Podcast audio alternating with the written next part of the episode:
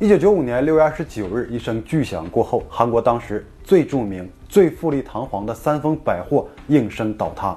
二十秒的时间，正在营业的五层大楼瞬间塌掉，层层塌陷至地下四层，造成五百零二人死亡，九百三十七人受伤。这场意外也成为韩国人心中永远无法抹去的伤痛。三丰百货位于韩国首都首尔江南的瑞草区，原址本是一个垃圾掩埋场。由于江南的经济不断繁荣，很多的资金全都涌入了这一片黄金地段。一九八七年，原本的垃圾掩埋场也大兴土木，由三丰集团投资的百货大楼项目也在这一块进行开发。按照最初的设计，本来是要建设成一栋办公楼，但是在建设的过程中，三丰集团会长李尊将其重新设计成一栋百货大楼。那时候是叫百货大楼，其实就是现在的商场啊，餐饮、休闲、娱乐一体的综合性消费场所。地下四层，地上五层。一九八九年下半年项目竣工，所有的工作也进入了筹备阶段。于一年后，一九九零年的七月七日正式营业。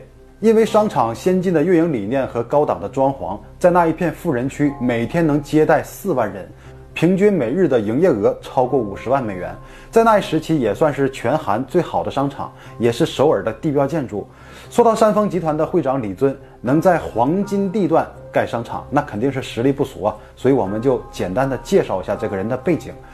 他在六十年代曾效力于韩国中央情报局，曾经是韩国永远的二把手金钟弼的二把手。由于早年的军方背景，他除了开发很多民用住宅以外，还承揽了很多政府建筑工程。其中最著名的是位于首尔汝矣岛的纯福音教会，这里至今仍然是全世界最大的传教场所，所以他才有这种实力在繁华的江南兴建这样一个产业。三丰百货大楼成立后，火爆的经营了六年，成为全韩国人都知晓的百货公司，可竟然会在半分钟内轰然倒塌。更带走了数百人的性命。这栋当时堪称韩国经济奇迹的建筑，为何最终成为了韩国人心中的梦魇？背后又隐藏着什么黑幕？我们就从倒塌当天的早晨说起。一九九五年六月二十九日，三丰百货的设施经理八点就来上班，他的桌子上有一张夜班保安留下的字条，纸条上记录了一些异常的情况：凌晨整栋楼内会发出奇怪的声音，并在楼顶发现了裂缝。然而，设施经理的心里知道啊，在两年前在楼顶移动过大型的空调，过程中造成过一些裂缝，也就没太重视。随着商场十点钟开门营业，客人也陆续进场。那没过多久啊，五楼一间餐厅的员工紧急通知设施经理说，这里有个柱子周围出现了巨大的裂痕，地板上有明显的下陷感。设施经理一看，确实是裂缝已经明显到会影响人的感官，当机立断决定关闭这家餐厅，暂停营业。餐厅的所有员工刚上班就提前下班了，他们在柱子上挂了施工的警示标语。十一点左右，客人就越来越多。这时候，四楼很多人都听到了怪声，并及时的反映给了管理者。同时，许多百货的员工都有感觉到大楼有震感，而且相继有瓷砖和天花板破裂声，但也没有引起所有人的重视，只是感觉到很奇怪。中午十二点，接到很多大楼震动反馈的高层认为，可能是顶楼的这个大型空调设备造成的，所以就去把空调关掉，并广播谎称冷气出现故障，正在维修。六月末啊，正是夏天，所以整栋大楼内很快就陷入一片闷热。但这时候情况依然没有得到解决，反而状况愈加频繁，地板也出现裂缝，楼里陈列的商品也会被震得摇晃。设施经理一直在忙着处理这些事情。早上餐厅发现的裂痕已经明显的变大，四楼和五楼的天花板也明显有了下沉，这种情况就不得不重视了。当天下午两点，三丰集团的会长李尊召集管理层商讨裂缝和异响的对策。最后，他们找来相关人士到现场进行鉴定并评估风险。三点钟，这名结构工程师来到大楼检查，此时楼顶的裂缝已经横跨了整栋建筑。下午四点，相关人士向三丰百货的高层汇报结果。因为不敢妄下定论，所以说有很大的不安因素，需要停业，然后进行一个系统的全面检查。会长李尊一听，那不行啊，那这个事儿后期修复一下裂缝和楼体结构就完事儿了啊，问题不大。于是决定百货继续营业，员工也继续上班，也正好马上到了晚上人流高峰时段。现在关闭整个大楼的话，就要蒙受经济上的损失，马上安排人去安抚了发现异常的人员。但事发的时候，李尊和几名高层领导可是不在现场的。下午五点，四楼的天花板下陷越来越严重，没办法再接待客人，设施经理就决定把这一楼层给封闭。可是刚封闭没多久啊，灾难就随之降临。下午五点五十分，傍晚用餐之前正值营业的高峰期，五楼突然传出一声巨响，整个建筑物开始有剧烈的震动摇晃。工作人员马上拉响警报，可是给所有人的逃生时间只有两分钟不到。五点五十二分，整栋大楼呈多米诺效应，一层接一层的向下坍塌。仅仅二十多秒的时间，五层的高楼瞬间夷为平地。地下四层的空间直接被整栋楼板填平，当时还有上千名的顾客和员工没能及时逃出。这对于在外面路过的民众来说，这个冲击力不言而喻。一座大厦瞬间就倒塌，这只能在电影里才能看得到。所有人都被吓傻了。但是安定下来以后，很多路人马上冲上废墟，把出口附近能看到的生还者给救了出来。几分钟后，警车和救护车也抵达现场，非常混乱，谁也不知道这里到底被埋了多少人。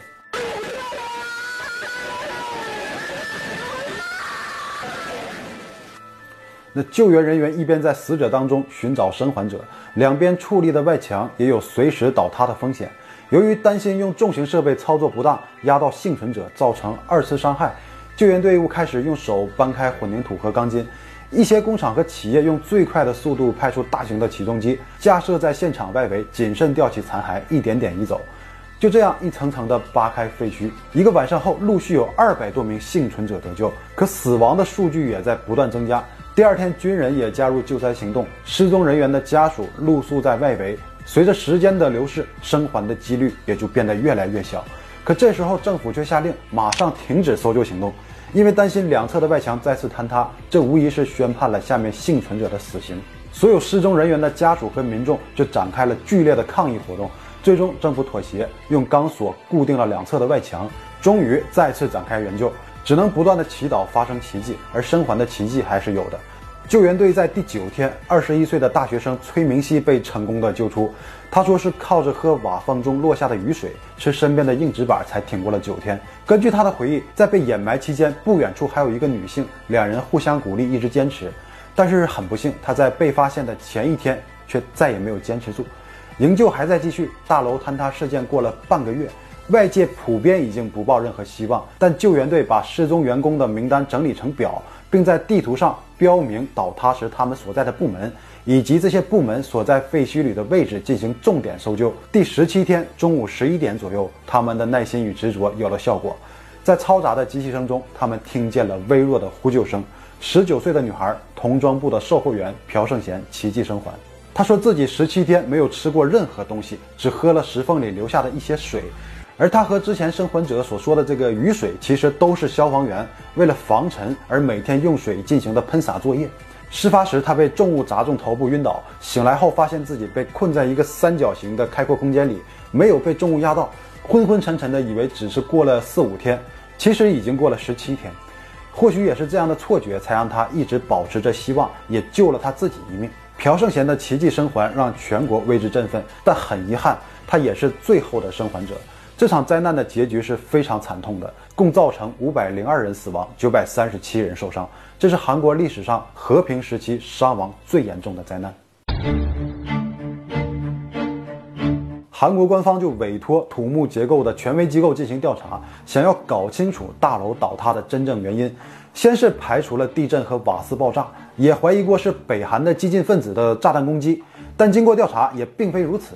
然后他们看了三丰百货的建筑设计图，确认了在设计上是没有问题的。那么问题极有可能就出现在建造的过程当中。调查之后，果然和预想的原因大差不差。大楼内部的结构与初始的设计图根本就不一样，柱子的直径从八十公分缩减为六十公分，本应该用十六根钢筋来强化的混凝土支柱被缩减为八根，承重能力变为过去的一半。开篇时提到三丰百货的原始设计只有四层楼，但施工到一半，集团的高层要求重新设计，把办公楼变成百货大楼，并且还要再加盖第五层楼，但被当时的建设公司给拒绝了。会长李尊就直接更换建筑商，最终用三丰集团自己底下的公司来接管了项目剩余的建设工作，并完成了改造，加盖到了五层。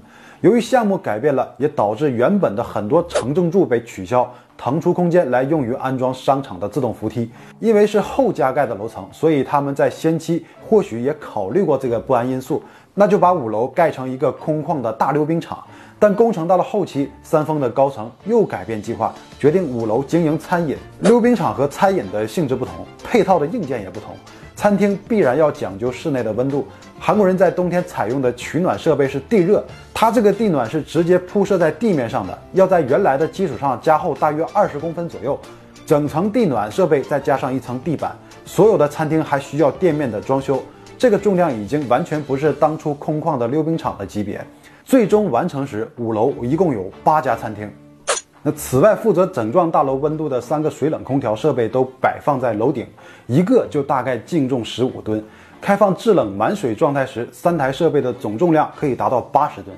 因为它这个噪音特别大，就遭到了附近居民的投诉。事发前两年，三丰百货就移动了这三台设备。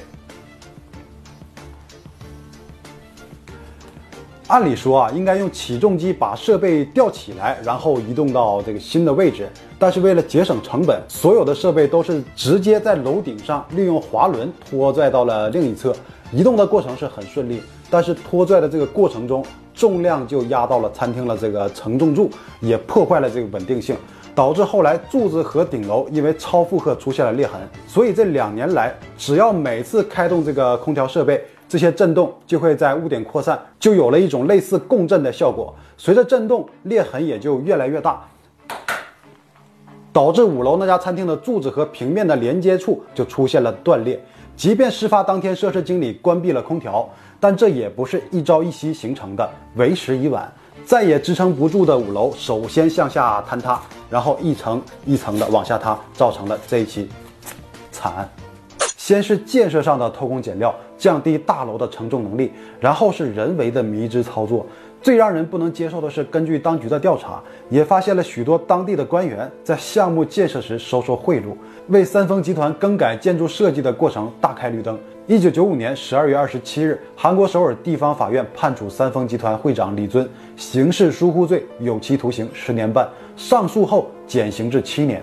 他担任执行长的儿子因贪污和过失杀人罪被判七年，后续共有二十一人被判罚有罪，包括十二名政府官员。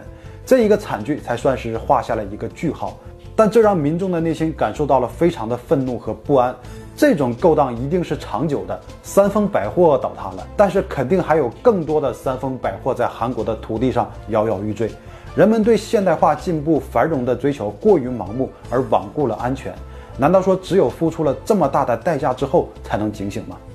这一段悲痛的记忆让之后的韩国对于建筑开发上的标准也不敢再有任何的松懈啊！我个人在韩国听说过一则新闻：二零一三年前后，仁川当地的一处住宅项目开发过程中被人举报有偷工减料的情况，全国媒体直接进行曝光，证据确凿，相关责任人除了锒铛入狱之外，整个项目已经建成的楼体全部被实施了爆破拆除。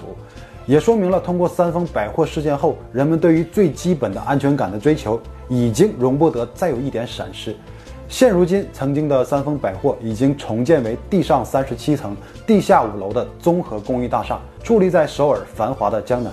老一辈的人每每经过那里，或许心里都会泛起一段灰色的回忆。那就这样，今天的内容就到这里。